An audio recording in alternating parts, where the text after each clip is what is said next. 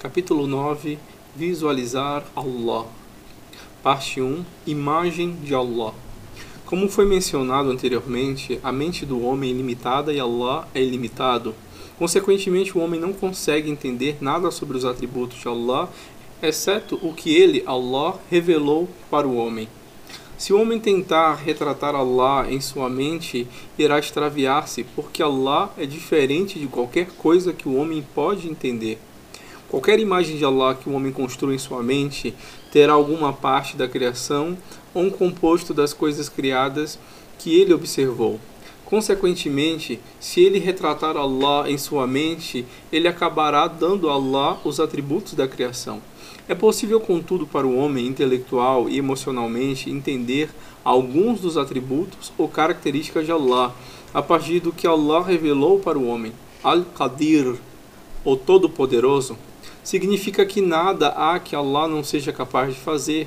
Similarmente, Ar-Rahman, o Clemente, significa que nada há na criação que não tenha sido abençoado pela clemência de Allah, quer mereça ou não. Tais compreensões não requerem nenhuma representação pictórica na mente. É somente até essas linhas que a mente humana consegue identificar e imaginar corretamente Allah. Uma interpretação confusa dos limites dentre dos quais Allah pode ser imaginado pelo homem foi um dos fatores que levaram os primeiros cristãos da Grécia e Roma para fora do caminho certo dos verdadeiros ensinamentos do profeta Jesus. Os europeus que abraçaram o cristianismo colocaram em suas igrejas pinturas e estátuas de Deus na forma de um velho patriarca europeu com uma longa e graciosa barba branca. Os primeiros cristãos da Palestina vieram de uma base judaica, a qual estritamente proibia qualquer representação pictórica do Criador. Os europeus, contudo, seguiram um caminho contrário sobre isso devido à longa tradição histórica da representação de seus deuses em forma humana e por causa da sua dependência de escrituras distorcidas dos judeus como um grupo religioso. No Gênesis, no primeiro livro do Torá, os judeus escreveram o seguinte relativo à criação do homem: E disse Deus: Façamos o homem à nossa imagem, conforme a nossa semelhança. Criou, pois, Deus o homem a sua imagem, a imagem de Deus o criou. Capítulo 1 de Gênesis, versículos 26 a 27. A partir destes versículos e outros semelhantes, os primeiros cristãos europeus concluíram que as Escrituras ensinavam que Deus assemelha-se ao homem da mesma maneira com que eles retratavam os deuses mitológicos. Consequentemente, eles despenderam saúde, tempo e energia retratando Deus na forma humana em estátuas e pinturas. A prática de representar Deus na forma humana é e foi muito difundida. Quando o homem perdeu contato com revelações divinas que ensinavam que Deus não era semelhante à sua criação, ele passou a direcionar a sua adoração à criação. Fazendo isso, ele, o homem, frequentemente representava Deus na forma humana como o homem sendo, obviamente, o melhor ser vivente na Terra.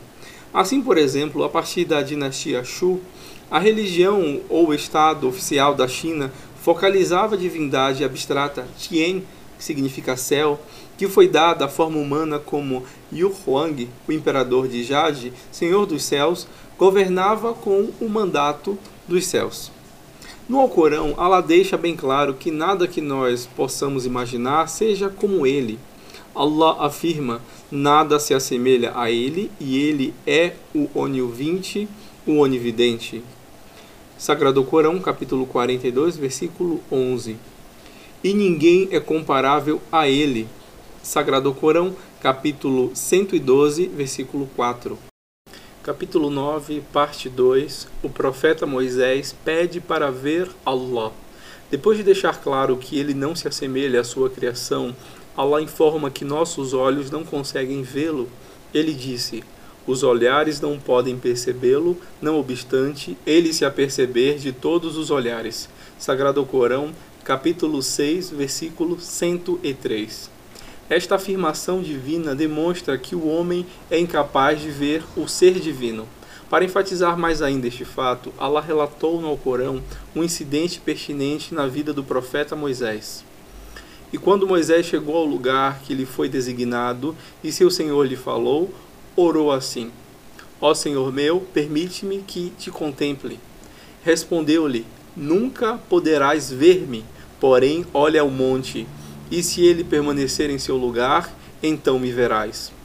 Porém, quando a majestade do seu Senhor resplandeceu sobre o monte, este se reduziu a pó e Moisés caiu esvanecido.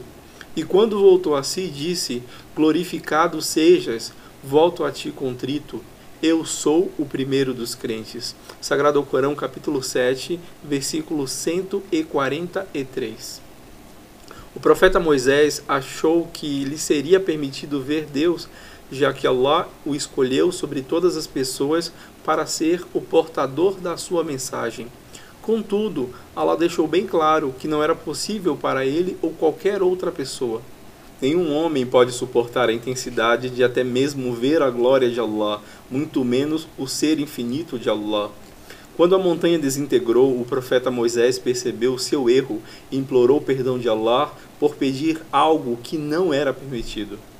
Capítulo 9, parte 3 O profeta Muhammad sallallahu alaihi wasallam viu Allah Alguns muçulmanos achavam que uma exceção seria feita no caso do último dos profetas, Muhammad sallallahu alaihi wasallam, a quem Allah ocasionou a viagem para os céus e foi até mesmo além da onde era permitido aos anjos irem.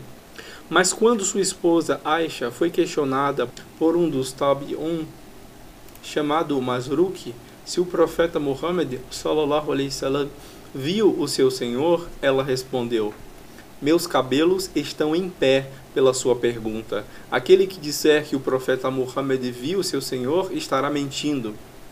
E quando Abusar perguntou ao profeta sallallahu alaihi wasallam se ele viu seu senhor, o profeta sallallahu alaihi wasallam respondeu: Havia apenas luz, como poderia vê-lo?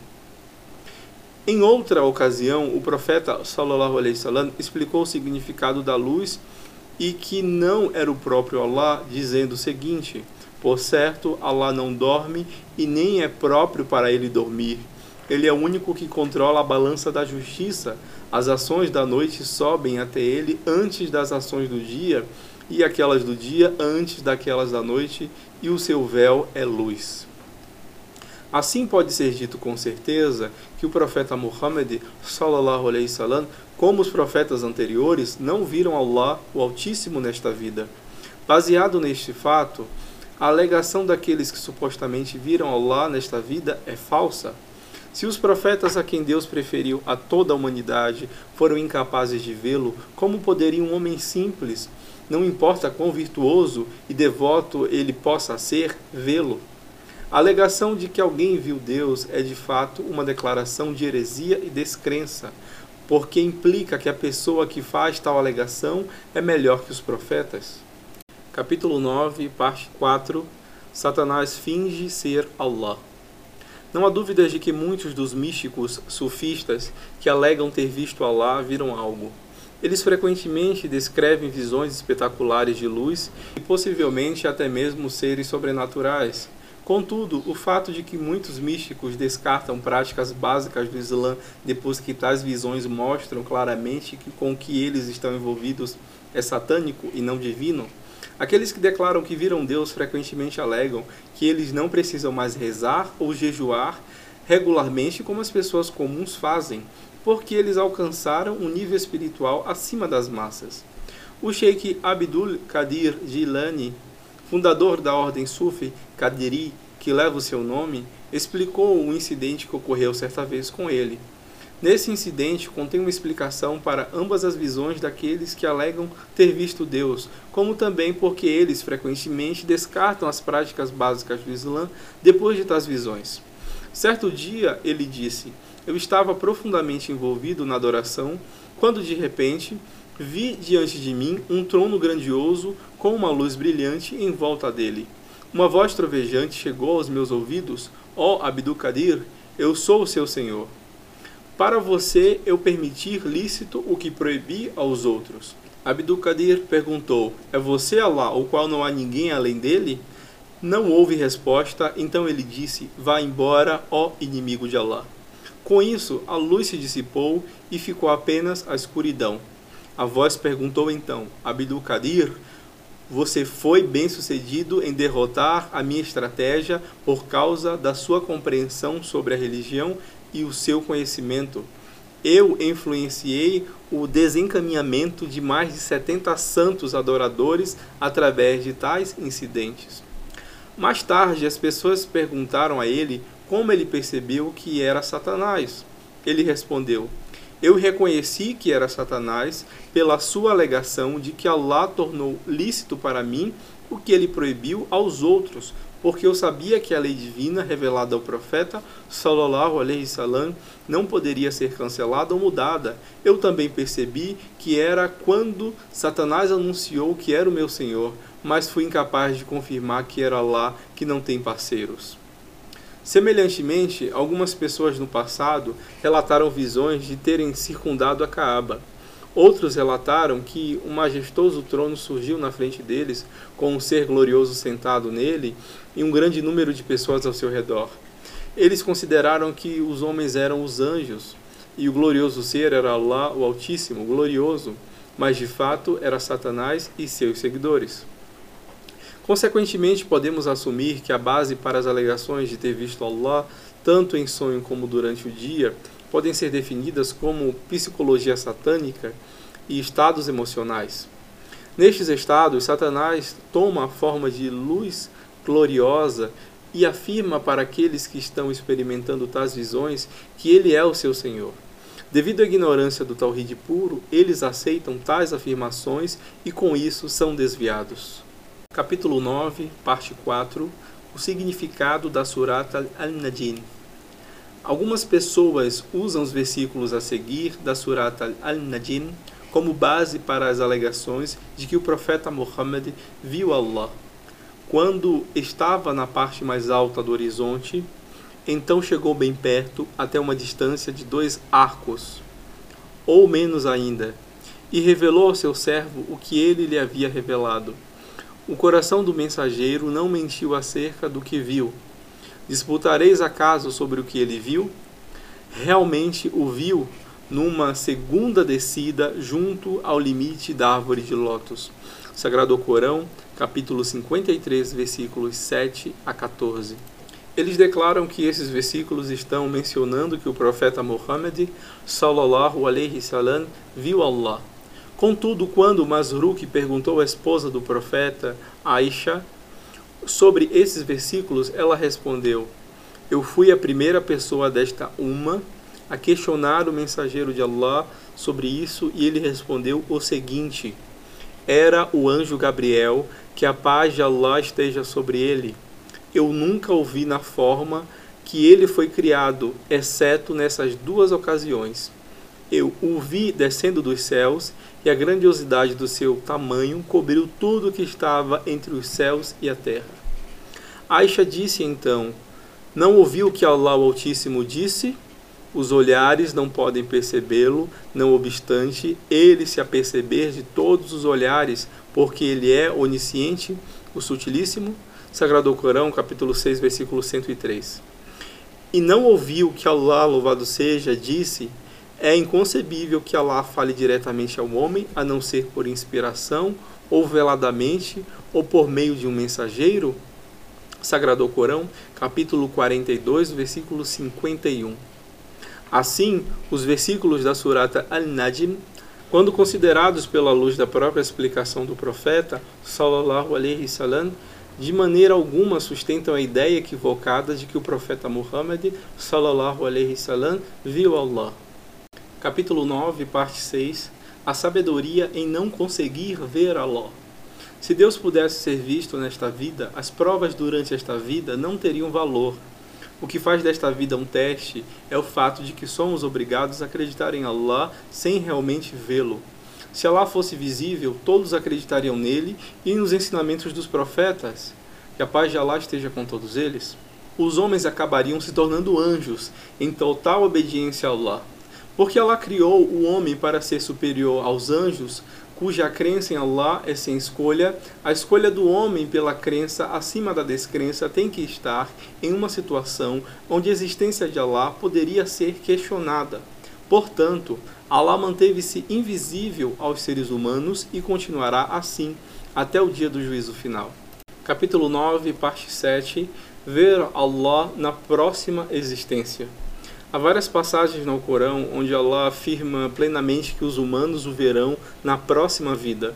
Ao descrever alguns eventos do dia da ressurreição, Allah diz: No dia haverá semblantes risonhos, dirigindo seus olhares para o seu Senhor.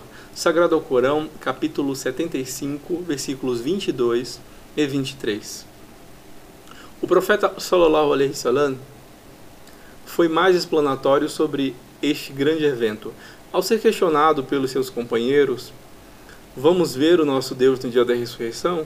Ele respondeu: Vocês sentem alguma dificuldade ao ver a lua quando está cheia? Eles responderam: Não. Ele disse então: Vocês não terão nenhuma dificuldade em ver Deus também. Em outra ocasião, ele disse: Por certo, cada um de vocês verá Allah no dia que vocês deverão encontrá-lo, e não haverá entre vocês e ele nenhum intérprete ou véu. Ibn Umar narrou também que o profeta sallallahu alaihi wasallam disse certa vez: O dia da ressurreição será o primeiro dia que um olho olhará para Allah, o Altíssimo, o Grandioso. Ver Allah é uma bênção adicional para as pessoas do paraíso. A recompensa adicional que Allah está guardando para os herdeiros piedosos dos jardins do paraíso será muito maior do que a proporção de seus méritos. Allah refere-se para este presente adicional dizendo: Lá terão tudo quanto desejarem e mais ainda em nossa presença. Sagrado Corão, capítulo 50, versículo 35. Dois dos mais notáveis companheiros do profeta, sallallahu alaihi wasallam, que são Ali ibn Abi Talib e Anas, relataram explicando que o algo adicional que Allah se refere aqui é olhar para ele. O companheiro Suhaib narrou que o mensageiro de Allah, sallallahu alaihi wasallam, recitou o versículo: Aqueles que praticam o bem obterão o bem e ainda algo mais. Sagrado Corão, capítulo 10, versículo 26. E disse: Quando aqueles que merecerem o paraíso entrarem nele e os que merecerem o inferno entrarem nele, um arauto proclamará: Ó povo do paraíso, Alá fez uma promessa e deseja cumpri-la. Eles perguntarão: O que é? Ele já não encheu nossas balanças de boas ações, tornou nossos rostos iluminados, colocou-nos no paraíso, retirou alguns de nós do inferno? O véu será então removido e eles poderão vê-lo. Nada que foi concedido a eles será mais precioso do que contemplar o rosto de Allah, e é isto o algo adicional. Como no versículo previamente mencionado, os olhares não podem percebê-lo, não obstante ele se aperceber de todos os olhares, nega completamente a possibilidade de vermos Allah nesta vida, mas na próxima nega somente a possibilidade de vermos Allah na sua totalidade. Os piedosos serão somente capazes de ver uma parte de Allah, já que suas visões continuarão sendo de criaturas finitas, enquanto que Allah é e sempre será o ser infinito que não pode ser abrangido pela visão conhecimento ou força. Já para os descrentes, eles não poderão ver Allah na próxima vida, o que será uma grande privação e um grande desapontamento para eles. Allah disse: Em verdade, nesse dia estar-lhes vedado contemplar o seu Senhor. Sagrado Corão, capítulo 83, versículo 15. Capítulo 9, parte 8. Ver o profeta Muhammad sallallahu alaihi wasallam. Esta é outra área das visões que tem, em certo grau, sido uma fonte de confusão e tormento entre os muçulmanos. Pessoas alegam ter visto o profeta sallallahu alaihi wasallam e de ter recebido uma especial orientação dele. Alguns alegam que suas visões foram em sonhos, enquanto que outros alegam terem visto em estado consciente. Esses que fazem tais alegações são geralmente reverenciados pelas massas. Eles frequentemente introduzem inovações religiosas e atribuem ao profeta sallallahu alaihi wasallam. A base dessas alegações está depositada no hadith relatado por Abu Huraira, Abu Qatada e Jabir ibn Abdullah, no qual o profeta sallallahu alaihi wasallam afirma: Aquele que me viu em sonho realmente me viu, pois Satanás não pode assumir a minha forma. Não há dúvida de que esse hadith é sahih, é autêntico, é confiável e por isso não pode ser negado ou posto em dúvida, mas há, contudo, alguns pontos concernentes ao seu significado que devem ser notados. Primeiro, o hadith confirma o fato de que Satanás pode aparecer nos sonhos em várias formas e convidar o homem ao extravio. Segundo, o hadith afirma que Satanás não pode tomar a forma ou a aparência do profeta sallallahu alaihi wasallam. Terceiro, o hadith confirma também o fato de que o profeta sallallahu alaihi wasallam pode ser visto em sonhos. O profeta sallallahu alaihi wasallam fez estas declarações sobre sonhos para os seus companheiros que estavam familiarizados com a sua aparência isso significa que se alguém que sabe exatamente como o profeta sallallahu alaihi wasallam se parece e vê alguém que se encaixa na descrição em um sonho, ele pode ter certeza de que ele foi abençoado por Allah com a visão do profeta sallallahu alaihi wasallam. Isso porque Allah negou a Satanás a habilidade de tomar a forma do profeta sallallahu alaihi wasallam. Porém, isso também quer dizer que Satanás pode aparecer em sonhos para aqueles que não estão familiarizados com a aparência do profeta e alegar que ele é um mensageiro de Allah. Então, pode prescrever inovações religiosas para a pessoa que está sonhando ou informá-la de que ele é o Mahdi, ou até mesmo o profeta Isa, Jesus, que retornará nos últimos dias da humanidade. É incontável a quantidade de indivíduos que iniciam inovações religiosas ou fizeram tais afirmações baseadas em sonhos. As pessoas estão particularmente inclinadas a aceitar tais alegações por causa da desinformação sobre as implicações sobre o hadith mencionado acima, já que a Sharia está completa. A afirmação de que o profeta sallallahu alaihi wasallam apareceu em sonhos com novas adições são falsas. Tais alegações implicam em uma das duas coisas: que o profeta sallallahu alaihi wasallam não cumpriu sua missão durante a sua vida, ou então que Allah não estava ciente do futuro da Uma e por isso não prescreveu os ajustes necessários durante a vida do profeta sallallahu alaihi wasallam. Essas duas implicações contradizem os princípios básicos do Islã. Já tais alegações de pessoas que tiveram visões sobre o profeta sallallahu alaihi wasallam enquanto lúcidas vão além das fronteiras do radice para o impossível. Tais visões, independentemente das consequências, são, sem sombra de dúvidas, satânicas. Durante a milagrosa jornada do profeta de Jerusalém para os céus, Allah mostrou a ele os profetas anteriores e o profeta Muhammad sallallahu alaihi wasallam comunicou-se com eles. Aqueles que dizem ver o profeta Muhammad sallallahu alaihi wasallam quando estão acordados, de fato, estão tentando elevar a si mesmo ao nível do profeta Muhammad sallallahu alaihi wasallam. Qualquer inovação na religião islâmica baseada em visões do profeta sallallahu alaihi wasallam ou de qualquer outra maneira é totalmente inaceitável, baseada em muitas das afirmações do profeta sallallahu alaihi wasallam proibindo isso. Por exemplo, Aisha relatou que o mensageiro de Allah sallallahu alaihi wasallam disse: Aquele que tentar introduzir em nossa religião algo que não faça parte dela será rechaçado. Fim do capítulo.